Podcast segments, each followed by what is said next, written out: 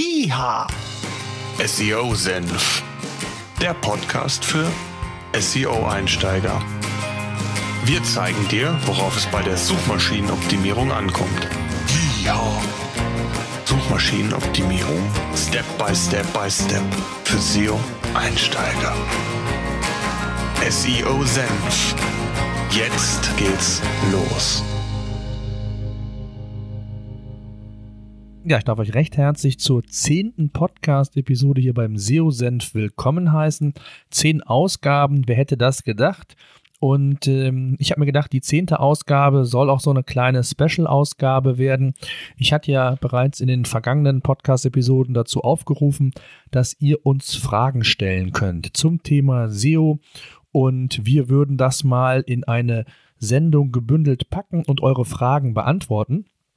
Und das wollen wir mit der zehnten Episode jetzt mal machen. Wir heißt, ich habe mir Verstärkung dazu geholt von unserem Page Rangers Team. Das ist der Daniel. Hi Daniel. Hallo, grüß dich Thomas. So, also, wir legen direkt los mit der ersten Frage und zwar ist das direkt eine Sprachnachricht und in dem Zusammenhang möchte ich nochmal auf unseren Hörerservice hinweisen, den wir neu eingeführt haben unter seosenf.de slash eure-SEO-Fragen könnt ihr direkt eure Fragen, eure Anmerkungen, Wünsche ähm, direkt zu uns rüberspielen. Einfach den Record-Button drücken und dann habt ihr 90 Sekunden Zeit, uns eure Sprachnachricht zu übermitteln. Und die werden wir, wie jetzt auch dann, in der ein oder anderen Podcast-Episode einfach dann nochmal neu besprechen und eure Antworten natürlich dann auch ausführlich beantworten. So, legen wir los mit der ersten Frage. Los geht's. Erstmal vielen Dank für den informativen und coolen Podcast, Thomas. Er gefällt mir sehr gut und es macht tierisch Spaß, ihn anzuhören. Meine Frage ist, warum ranke ich mit einem Keyword bei Bing auf Platz 1 und bei Google bin ich noch nicht mal in den Top 100? Bei Google muss ich natürlich sagen, ist die Konkurrenz dort sehr stark. Sie haben ein riesen Backlink-Profil vor mir und sind natürlich sehr, sehr viele, die eine starke Domain haben. Bing ist das aber allerdings wohl egal, weil da interessiert das Ganze nicht da Bing dementsprechend wohl auf den Content-Wert legt und der ist bei mir dementsprechend gut ausgebaut im Gegensatz zu der Konkurrenz. Aber die Frage natürlich jetzt ganz klar, warum ranke ich in Google noch nicht mal in den Top 100 und bei Bing auf Platz 1? Dankeschön. Ja, danke Björn für deine Frage. Ähm, jetzt müssen wir natürlich eins sagen, wir sind alle keine Bing-Experten, sondern wir haben unser Tool auf, auf Google ähm, natürlich zurechtgeschnitten, aber ich glaube, man kann da so ein paar Dinge schon zusammenfassen. Du hast, glaube ich, ganz äh, wesentliche Dinge auch schon selbst genannt. Zum einen ist es so, dass natürlich Bing und Google unterschiedliche Ranking-Kriterien heranziehen und das fängt schon dabei an bei der Definition von Snippets.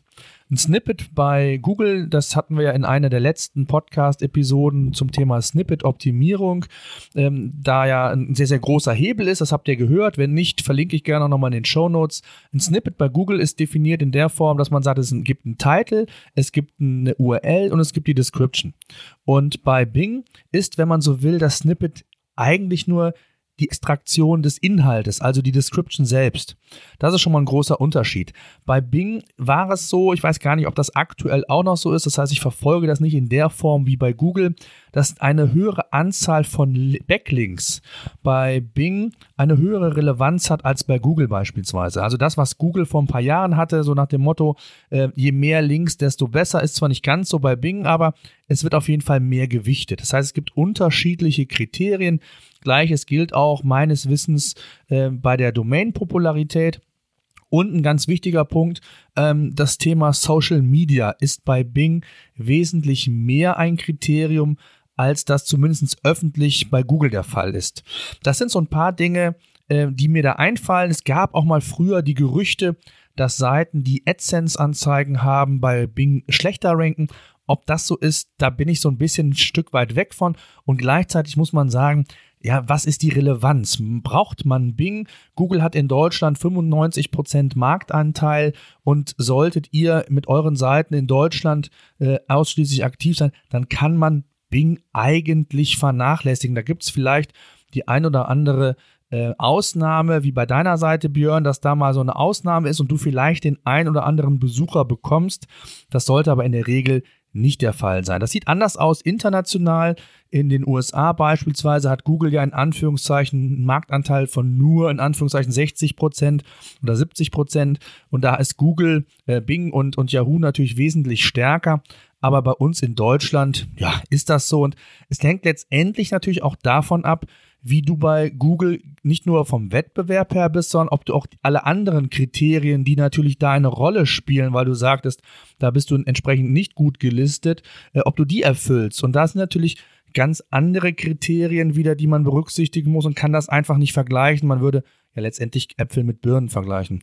Daniel, wie siehst du das? Hast du noch irgendeine Ergänzung? Ich glaube, im, im Grundsatz unterscheiden sich äh, Bing und Google nicht. Ähm, und auch ich bin der Meinung, ähm, wenn man eine Webseite hat und sich entscheiden muss, optimiere ich für Google oder optimiere ich für Bing, würde ich Google aufgrund des Marktanteils immer vorziehen. Es kann natürlich ähm, auch eine Strategie sein, die Nische Bing zu belegen, aber der Aufwand, äh, äh den man dafür betreiben muss, äh, ist meiner, äh, meines Erachtens zu niedrig im Vergleich zu dem Verhältnis, was muss ich tun, um bei Google vorne zu stehen. Bei Bing äh, hält sich mein Erfahrungsschatz auch in Grenzen. Ähm, auch ich habe gehört, dass AdSense-Werbung, ähm, die von Google kommt, ähm, also dass Seiten, die AdSense-Werbung Werbung schalten, dass die äh, weniger stark berücksichtigt werden. Startseiten schneiden hingegen bei Bing ähm, wohl deutlich besser ab als äh, Unterseiten in Rankings. Und äh, während Google äh, immer mehr dahin tendiert, Backlinks nach ähm, Qualität einzustufen, also nach, ähm, naja, themenbezogenen oder kontextbezogenen Backlinks, nach richtigen Ankertexten, nach einer Quelle, die auch schon äh, den, den, Kontext hat und die eine gewisse Domain-Popularität, sprich eigene Backlinks ähm,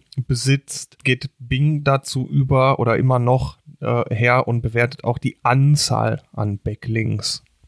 Und ja, das ist natürlich ein Unterschied. Äh, bei Bing kann man scheinbar noch mit Menge punkten, während bei Google eben Qualität vorne steht. Ein letztes noch, internationale Seiten sollen bei Bing ähm, mutmaßlich besser ähm, wegkommen als jetzt ähm, ja, kleine regionale Seiten. Vielleicht hilft es dir. Gut, ich hoffe, wir konnten das so ein bisschen beantworten. Also eigentlich, äh, ja, ist alles gesagt. Kommen wir zur nächsten Frage. Und zwar geistert ja im Moment ein ganz aktuelles Thema in der, ich nenne es mal Nischen-Webseiten-Szene. Da geht es um das Thema Testseiten. Und äh, da haben wir eine Frage bekommen, welche Auswirkungen denn genau diese Problematik äh, in Bezug auf SEO hat. Und äh, da das, dadurch, dass die, die Nischenseitenbranche, sage ich mal, sehr eng zum Teil mit dem Thema SEO verhaftet ist, würde ich den Daniel, der da bei uns äh, im Team der Experte ist, mal vielleicht kurz bitten, äh, mal nochmal zu erläutern, was ist eigentlich die Problematik für all jene, die das noch nicht mitbekommen haben, um dann vielleicht äh, die Antwort auf die Frage zu geben, welche Auswirkungen hat das auf das Thema SEO, was sollte man berücksichtigen und ja, vielleicht kannst du da was zu sagen, Daniel. Genau. Ja, das Thema Nischenseiten ist in den letzten zwei Jahren sicherlich ähm, explosionsartig auch in der ähm, Sichtbarkeit bei Google ähm, nach vorne gespült worden. Nischenseiten sind in der Regel Seiten, die zu einem ganz speziellen Thema, nehmen wir mal einfach ähm, Fahrradhelme, ähm, ja, auf ein Keyword äh, hin optimieren. Das ist dann vielleicht die Fahrradhelme minus Testpunkt äh, irgendwas ähm, mit dem Ziel, möglichst Besucher, die nach Fahrradhelm-Tests oder Fahrrad äh, auf Begriffe wie Fahrradhelm kaufen, äh, hin optimieren, um diese ähm, Besucher dann zu einem Online-Shop oder zu einem äh, Publisher weiterzuleiten. In der Regel oder vielfach ist es Amazon. Jetzt hat sich in den letzten vier, fünf Monaten schon abgezeichnet, dass es ähm, ja in der Szene rumort, weil eben ähm, ja der Verbraucherschutz äh, zu Recht sagt, Leute, wenn ihr nicht selber testet, dann nennt und rankt bitte auch nicht auf die Test-Keywords. Ihr suggeriert nämlich den Lesern oder den Nutzern, die jetzt nicht so tief im Online-Marketing verhaftet sind, dass ihr Produkte selber getestet habt, die ihr aber nicht getestet habt. Und das ist schlichtweg Verbrauchertäuschung und führte dazu, dass jetzt die ersten großen Portale abgemahnt worden sind. Ähm, für Google oder für den, ähm, ja, für den Nutzer wird sich, glaube ich, gar nicht so viel ändern, denn ähm, jetzt wird gerade in der Szene kräftig umgebaut. Ähm, die Seiten werden nach wie vor in den Rankings vertreten sein. nur nicht mehr ganz so ähm, ja, gezielt auf das Wort Test. Ja, aber man darf jetzt auch nicht denken, dass, ähm, dass diese Seiten von heute auf morgen alle verschwinden. Ja, sie werden nach wie vor da sein, allerdings mit etwas subtileren äh, oder anderen Maßnahmen äh, zu Begriffen wie Test oder Kaufen ranken. Okay, aber jetzt hast du eins ganz klar gesagt. Ähm, das ist eigentlich, sollte man eigentlich vermeiden. Jetzt ist natürlich so, ähm, oftmals, klar, sind die Nischenseiten da sehr speziell, gerade was das Thema SEO angeht. Und die werden da auch sehr speziell darauf optimieren. Aber es kann ja durchaus mal sein, dass ich als Unternehmer irgendwie das ein Produkt teste, das mal dort ähm, vielleicht sogar auch hinschreibe und dass ich vielleicht auch ungewollt zu Keywords Test ranke und äh, vielleicht auch das Produkt gar nicht getestet habe, sondern ich schreibe einfach nur, ich habe gehört, dass es in Tests und so weiter. Auch das könnte ja dazu führen, dass ich unter Umständen, je nach Wettbewerbssituation, ähm, zu einem Keyword mit Test ranken kann. Wie sieht es denn da aus? Also äh, ich habe ja keinen Einfluss auf das Ranking bei Google. An der Stelle, ich darf natürlich keine Rechtsberatung machen, aber ähm, wenn meine Seite dem Nutzer nicht äh, falsche Tatsachen vorspiegelt, dann bin ich erstmal auf der sicheren Seite. Natürlich kann ich ähm, ein Ranking zu, zu dem Wort Test oder zu einem Keyword auch anders erzwingen, indem ich zum Beispiel schreibe, ich habe keinen Test gemacht. Ähm, mit ein bisschen Glück äh, äh, reicht das schon, äh, um eben zu diesem Keyword, Produktpunkt äh, oder Produkt und Test äh, ins Ranking zu kommen. An der Stelle ähm, brauche ich mir aber nicht den Vorwurf ähm, gefallen zu lassen, dass Google mich vorne ins Schaufenster stellt äh, während vielleicht jemand, der das tatsächlich getestet hat, ähm, eben weiter hinten platziert ist. Das ist dann halt einfach so. Okay, jetzt ist ja so, dass du, ähm, wir wollen es ja so ein bisschen so einfach wie möglich erklären. Ähm, jetzt ist es ja so, dass du gewisse Ranking hast. Du hast äh, vielleicht das Thema geändert auf deiner Seite. Das heißt, Test kommt nicht mehr drin vor. Du rankst zwar noch zu diesem Keyword, das ist alles wunderbar. Jetzt fängt ja im Grunde genommen dieses Rad oder dieses Rad der Suche welche Keywords sind für mich relevant, welche haben Traffic und auf welche Keywords optimiere ich, fängt ja eigentlich gerade in dieser Branche, wo es um Produkte, um E-Commerce geht, eigentlich ja komplett neu an. Das heißt also, äh, lag der Fokus auf Test und in Kombination zu einem bestimmten Produkt, weil ein entsprechend hohes Suchvolumen dahinter steckte. Fange ich jetzt bei Null an oder hast du da irgendeinen Tipp oder gibt es da irgendwas, was man sich da anschauen kann oder äh, kann ich das komplett vernachlässigen, weil Google da auch irgendwie reagieren wird? Was glaubst du? Ja, Thomas, ähm, also man sollte natürlich immer mit seinen äh, Texten versuchen, Mehrwerte und Relevanz äh, für den Nutzer zu schaffen. Und ähm, dazu muss ich natürlich wissen, wonach sucht jemand. Wenn ich jetzt ein Produkt habe, das interessant ist, gibt es um dieses Produkt natürlich auch Fragestellungen. Da gibt es Anwendungsbeispiele, wo Nutzer dann konkret ähm, äh, suchen, wie äh, äh nutze ich Produkt XY. Und wer diese Suchbegriffe kennt und wer auch die Suchvoluminas hinter diesen Suchbegriffen kennt, der kann ganz zielgerichtet seinen Content darauf auslegen, was der Nutzer eigentlich sucht. Und wir sagen ja immer, baue die Seiten nicht für Google, sondern für den Leser. Sondern wenn du es schaffst, mit deinen ähm, die, die richtigen Keyword-Phrasen, die richtigen Keyword-Sätze, die richtigen Keyword-Fragen herauszufinden. Dazu hilft dir zum Beispiel unser Tool Page Rangers. Dann bist du halt in der Lage, dich bei Google ganz vorne ins Schaufenster zu stellen, weil du eben die Fragen, die die Menschen draußen beschäftigt, beantwortest. Okay. Ja, super. Ich hoffe, das war so ein bisschen klar. Wir haben ja das Thema, also wer uns da regelmäßig verfolgt, ähm, ich hätte mal gesagt, das ist so ein Blick in die Zukunft. Da werden wir natürlich auch noch eine eigene Episode zu machen, was das Thema Keyword-Recherche angeht. Ähm, dadurch, dass wir aktuell im Bereich On-Page-Optimierung vom Schwerpunkt her sind, das wird so in ein paar Wochen der Fall sein. Also nicht verhaken, wenn ihr da irgendwie noch keine, äh, keine, keine Expertise zu habt. Das werden wir mit Sicherheit auch noch Schritt für Schritt erklären. Also von daher ähm, soll es das vielleicht mal an der Stelle gewesen sein. Und wir kommen mal zu einer weiteren Leserfrage oder Hörerfrage. Und zwar kam die von Ralf. Äh, er schrieb, hallo Thomas, äh, zunächst einmal vielen Dank für den tollen Podcast zwei Fragen hätte ich konkret. Und zwar zum einen, ähm, ist das richtig, dass Google AdWords-Kunden besser als Nicht-AdWords-Kunden in der organischen Suche berücksichtigt werden? Und ist es immer noch sinnvoll, in einem Shop auf eine Kategorieseite unterhalb der Produkte einen produktbezogenen Text zu schreiben? Ja, lieber Ralf, also es, ist, es sind ja zwei Fragen oder zwei Teilbereiche. Vielleicht äh, fange ich mal an und der Daniel ergänzt das dann. Ähm, es gab mal immer wieder Gerüchte, dass Google AdWords-Kunden genau wie AdSense-Kunden äh, in der organischen Suche besser gerankt werden. Mir persönlich ist davon nichts bekannt. Also es gab, glaube ich, nie so richtig den Beweis. Ich glaube auch, dass Google sich da selbst nicht konkret zu geäußert hat.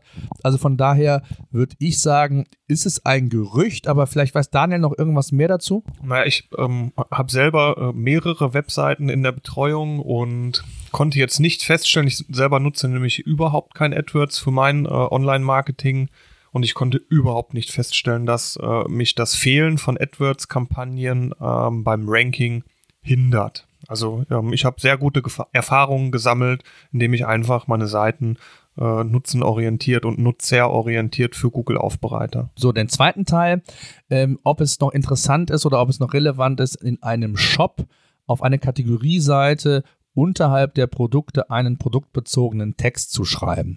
Da kann man sagen, das vielleicht einfach mal so ein bisschen erklärt und ausgeholt. Es gibt ja im Grunde genommen, wenn man so will, drei Bereiche äh, auf einer Webseite bzw. in einem Online-Shop. Das ist die Startseite, das sind die sogenannten Kategorieseiten, also sprich die Produktseiten. Und wenn ich dann aus der Kategorieseite mich für ein Produkt entscheide, da draufklicke, komme ich ja zu den Produktseiten.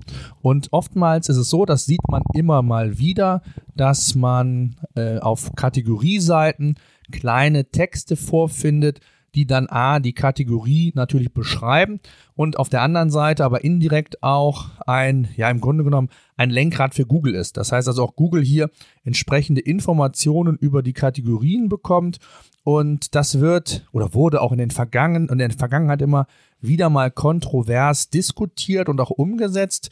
Und es ist aus meiner Erfahrung so, dass es auf jeden Fall eine Relevanz hat. Ob das jetzt immer sein muss, äh, sei dahingestellt, hängt natürlich auch immer so ein bisschen davon ab, wie ist euer Shop aufgebaut oder dein Shop in dem Fall aufgebaut, lieber Ralf. Und ähm, grundsätzlich kann man sagen, dass die Kategorie Texte sinnvoll sind. Sie sind sogar noch sinnvoller, wenn ich es irgendwie schaffe, im sichtbaren Bereich der Seite zu implementieren. Jetzt äh, ist das natürlich nicht bei allen Shop-Systemen möglich. Ähm, Zalando hast du ja, glaube ich, auch als Beispiel genannt, macht es ja in der linken Sidebar. Ähm, Otto oder auch About You oder andere haben es dann unterhalb der Kategorien. Es ist letztendlich egal. Es ist nur besser, wenn es im oberen Drittel ist, also im sichtbaren Bereich, denn Google kriegt einfach die notwendigen Informationen über diesen Produkt Produkttext geliefert und das ist ganz hilfreich. Ähm, was die Optimierung der Kategorieseiten angeht, da kann man, glaube ich, eine eigene Podcast-Episode nochmal zu machen.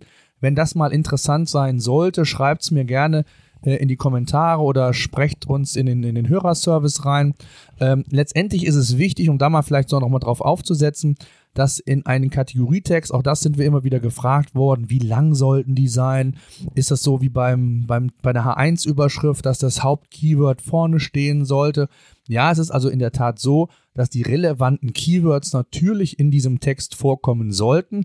Das muss nicht immer zwingend am Anfang sein, sondern wichtig ist, dass dieser ja, Artikeltext oder Kategorietext auch wirklich sinnvoll aufgebaut ist. Und ähm, Ganz wichtig in dem Zusammenhang ist, ihr müsst da nicht irgendwelche langen Aufsätze zu schreiben. In der Regel sagt man, sind Kategorietexte so roundabout 100 bis 250 Wörter lang, hängt letztendlich auch immer vom vorhandenen Platz ab. Ähm, Zalando beispielsweise ist so in der Range 200 bis 300 Wörter. Also das wird ganz unterschiedlich gehandhabt und Zalando ist da, glaube ich, ein ganz, ganz gutes Beispiel, was ihr euch mal anschauen könnt, wenn ihr da mal in den Bereich ähm, Herrenschuhe beispielsweise reingeht. Und da sind ja die Themen Sneaker ist ein absolutes Trendthema.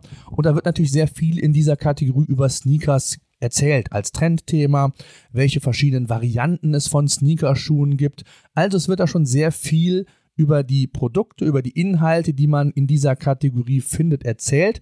Und das ist halt das, was Google mag. Und entsprechend kann man sich auch über Kategorieseiten vom Wettbewerber differenzieren. Da gab es schon einige Beispiele. Ladenzeile beispielsweise ist in einer Zeit gestartet, wo es viele Wettbewerber schon gab und wo man Ladenzeile eigentlich gesagt hat, hm, das ist das x-te ähm, Projekte, was es zu diesen Themen gibt. Also gerade was Preisvergleich, Schuhe, Mode und so weiter alles anbelangt, äh, gab es da schon unheimlich viel. Und was hat ähm, Ladenzeile gemacht? Ladenzeile hat enorm viel Sichtbarkeit aufgebaut im Vergleich zu einem Ideale oder sonstigen Thema, weil man sich darauf fokussiert hat, dass man nicht versucht hat, mit allen Produkten einzeln die bestmögliche Sichtbarkeit zu erlangen, sondern man hat sich eben auf die Kategorieseiten gestürzt und hat versucht, die Kategorieseiten derart gut zu optimieren im Vergleich zum Wettbewerb, dass man insgesamt eine sehr, sehr gute Sichtbarkeit erzielt hat. Also von daher sind Kategorieseiten, um auf deine Frage nochmal äh, zu antworten, schon sehr, sehr wichtig. Was wir bei PageRangers noch haben, äh, auch das war immer mal wieder eine Frage, die wir im Alltag so mitbekommen, ob es sinnvoll sein kann, ähm, Shop-Texte oder Kategorietexte mit unserem neuen Landingpage-Modul zu optimieren, also nach WDF, IDF. Das ist ja, oder wird in der Regel zwar kontrovers diskutiert, äh, ich glaube, wir selbst sehen es aber so, dass wir, ja, dass Kategorietexte in der Regel viel zu kurz sind, um das nach WDF, IDF umzusetzen. Was aber unser Tool natürlich insofern äh, für euch hilfreich äh, unterstützen könnte, ist, dass ihr euch einfach, ja, was die semantischen Begriffe und all das, was man äh, dort noch an Informationen bekommt, sich so ein bisschen inspirieren lassen kann, was denn relevante Keywords sind oder relevante äh, Keyword-Phrasen, die man in den Text mit aufnehmen sollte. Dafür kann man es nutzen, aber als reine Analyse eher nicht. Ganz wichtig auch hier nochmal als Tipp, äh, schaut euch die Konkurrenz an. Wie macht das die Konkurrenz? Und zwar nicht die Konkurrenz, die ihr glaubt, äh, euren Stärken Wettbewerber zu sein, sondern wirklich die Benchmark. Ja, also den, die auf den vordersten Plätzen platziert sind zu den entsprechenden Kategorien. Äh, schaut euch die genau an was die für Keywords verwenden, was sie für Begrifflichkeiten, auch für semantische Begrifflichkeiten verwenden oder aber auch äh, relevante Keywords, die entsprechendes Suchvolumen haben, wo entsprechend Produkte vorhanden sind. Also da kann man schon sehr viel sich an Informationen, glaube ich, rausziehen. So, jetzt habe ich viel gesagt. Habe ich was vergessen, Daniel? Also zu Kategorieseiten und Online-Shops würde würd ich zumindest noch ergänzen wollen, dass auch hier ähm, eigentlich eine klasse Möglichkeit ist, ähm, Themen aufzugreifen, die rund um die Kategorie existieren. Also, ähm, wenn ich jetzt ein Online-Shop für Schuhe bin, ähm, dann könnte ich auf der Kategorieseite Schuhe vielleicht auch ähm, die verschiedenen Modelle. Also was macht ein Sneaker zu einem Sneaker? Was macht ein Budapester zu einem Budapester Schuh? Ja, dass ich ähm, äh, mir vielleicht auch als ähm, einklapp- und aufklappbares äh, kleines Menü ähm, da kleine Texte noch zurechtlege, um einfach das Thema in der Kategorie ausführlich zu behandeln. Und auch da ähm, hilft eben ein Blick in Tools, äh, um halt die ähm, Kategorien entsprechend füllen zu können mit, mit Fragen und Themen rund um die Kategorie. Also ich würde es ähm, auch in 2017 noch so machen, dass ich meine Kategorieseiten um Inhalte anreicher, ähm, die das Thema behandeln. Ich glaube, ganz wichtig nochmal oder ergänzend nochmal dazu, es ist wie gesagt, ich habe es ja gesagt, es ist immer besser, wenn es im, im direkt sichtbaren Bereich ist. Aber bevor ihr das nicht könnt, weil das Shop-System vielleicht nicht hergibt, ist es immerhin noch besser, es auch unterhalb der Produkte dann zu machen. Dann habt ihr natürlich noch vom Platz her ein anderes äh, Wording oder andere Möglichkeit, aber grundsätzlich sollte man diese Texte nicht zu ausführlich gestalten. Ähm, genau wichtig ist, äh, punktuiert auf die relevanten Keywords, auf die beschreibenden Produkte eingehen, auch hier nichts Falsches suggerieren, denn das ist auch ein Punkt, den Google immer mehr und besser verstehen wird, genau wie im klassischen ähm, Optimierungsbereich auch oder On-Page-Bereich, gerade was das Thema Content-Optimierung angeht äh, oder auch Snippet-Optimierung, versprecht nichts, was ihr nachher inhaltlich nicht halten könnt. Das ist, glaube ich, somit das Wichtigste. Ja, und ähm, wer jetzt sagt, naja, ich will meine Kategorieseite auch textlich gar nicht so aufbauschen, weil ich ähm, an, an der Stelle eben ähm, ja meine Produkte ähm, ganz gezielt anbieten möchte, der hat natürlich auch die Möglichkeit über ähm, das Erstellen eines eigenen Blogs oder eines Magazins halt die Ratgeberthemen äh, rund um die Kategorie dann auch etwas ausführlicher zu bespielen. Also so eine Art Kaufberater, ja, was ähm, könnten jetzt am, am, an dem Beispiel könnten es äh, sein, ja, wann trage ich denn einen Sneaker, wann trage ich einen Anzugsschuh, wann, was ist ein Business Look, äh, was ist Casual Look, das sind ja Themen, die durchaus gesucht werden, wo ein Bedarf besteht, den, den man eben über Text durchaus befriedigen kann. Und von diesen Texten aus verlinkt ihr dann bitte einfach ähm, ja auf eure Kategorieseite Und dann habt ihr auch für den Nutzer wirklich ein, ähm, ein, sauberes Erlebnis. Derjenige, der wirklich nach der äh, nach einer, nach einer Beratung rund um die Kategorie sucht, der landet dann auf, auf eurer Blog- oder Magazinseite. Der, der direkt kaufen will, der findet dann auch wirklich äh, kein, kein Blabla und kein, kein Geschwalle rund um die Kategorie, sondern knallhart eure Produkte. Ähm, und das ist eigentlich das, ja, das perfekte Nutzererlebnis. Kommen wir zur letzten Frage, die vom Thorsten Mords uns via Facebook gestellt wurde. Ist so ein bisschen Off-Topic-Thema, wenn man ehrlich ist. Und zwar fragt er nach der Bedeutung der Portale wie Pinterest, Twitter und Co. Sind sie Konkurrenz zur eigenen Seite oder hilfreiche Unterstützung? Tja, äh, hat jetzt mit SEO nichts direkt zu tun, aber ich möchte dir trotzdem äh, ein paar Aspekte geben, äh, die hier relevant sind. Zum einen ist es ja letztendlich immer gut, dass man äh, Produkte, Inhalte oder das, was ihr oder was du letztendlich auf deiner Webseite ähm, zur Verfügung stellst, über verschiedene Kanäle publizierst und deiner relevanten Zielgruppe ja quasi zugutekommen lässt. Ähm, des Weiteren ist natürlich ganz sinnvoll, dass du Möglichkeiten schaffst, dass deine Leser den guten Content oder eben Produkte, die du anbietest, über die sogenannten Social Networks auch empfehlen kann, also publizieren kann, verbreiten kann, sodass also hier sich quasi deine Zielgruppe oder ein Interessenspool quasi äh, viral im besten Fall erweitern kann. Gleichzeitig ist es ja auch so, dass du bei Facebook, Instagram, Twitter äh, auch die Möglichkeit hast, immer Links zu hinterlegen zu deiner Webseite. Beispielsweise bei ähm, Instagram kannst du es im Profil machen, da kannst du deine, deine URL hinterlegen. Bei, bei Facebook und, und, Inst und Twitter kannst du es ebenfalls machen. Also indirekt, was das Thema Link-Building an, angelangt, äh, kannst du da auch noch so ein bisschen was machen.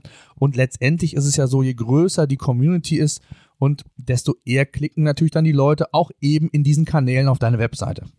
Und ein letzter Punkt, ihr könnt natürlich, oder du kannst natürlich auch gezielt Werbung schalten auf den verschiedenen Social Networks durch gezieltes Targeting hast du die Möglichkeit natürlich dann qualifizierte Besucher auf deine Webseite zu lenken. Also um es mal zusammenzufassen, ähm, nein, sie sind keine Konkurrenz, sondern sie sind, glaube ich, mittlerweile ein wichtiges Vehikel geworden, die dein Angebot wirklich ergänzen und wo du die Möglichkeit hast, mit deiner Zielgruppe auch zu kommunizieren. Anders als auf deiner Webseite, es sei denn, du hast einen Blog und hast die Möglichkeit, Kommentare oder dass die Leute Kommentare hinterlassen können. So hast du die Möglichkeit, wirklich ja, mit den Leuten, mit deiner Zielgruppe zu kommunizieren und sie über den Weg dann auch entsprechend anzusprechen. Daniel, hast du noch irgendwas ergänzend dazu? Nee, ich denke auch, ähm, also die Suche im Internet generell wird vertikaler. Ja, wir haben vor, bis vor wenigen Jahren war Google quasi der allererste Einstieg. Heute ähm, geht es, ja, geht es durchaus auch darum, halt in den sozialen Netzwerken Präsenz zu zeigen. Wer sagt, dafür habe ich eigentlich kein, ähm, kein, kein Budget oder keine Ressourcen, der sollte zumindest die Artikel und Blogbeiträge, die er hat, ähm, in die sozialen Netzwerke verlängern. Denn ähm, entscheidend ist ja nicht, dass ihr Content habt, sondern dass die Zielgruppe ihn findet. Und wenn eure Zielgruppe auch ähm, in den sozialen Netzwerken unterwegs ist, dann sollten eure Inhalte dort auch abruf- und auffindbar sein. Ja, sehr schön. Ich würde sagen, das soll es mal so als erste QA-Ausgabe hier beim SEO-Senf gewesen sein. Ähm, wie gesagt, nochmal der Hinweis an unseren Hörerservice. Ihr könnt auch alle anderen Kanäle wie Facebook, E-Mail oder sonst nutzen. Aber wie gesagt, wenn ihr direkt per Sprachaufnahme vielleicht mit in den nächsten Podcast-Ausgabe mal sein wollt, wo ich mich sehr darüber freuen würde, dann nutzt einfach unseren Hörerservice unter seosenf.de slash eure-seo-fragen. Dann könnt ihr das direkt aufnehmen, das landet bei uns und wir werden auf alle Fragen natürlich antworten. Das soll es gewesen sein. Ich danke fürs Zuhören. Bis zum nächsten Mal. SEO Senf, der Podcast für SEO-Einsteiger. Wir zeigen dir, worauf es bei der Suchmaschinenoptimierung ankommt. Ja. Suchmaschinenoptimierung Step by Step by Step für SEO-Einsteiger. SEO Senf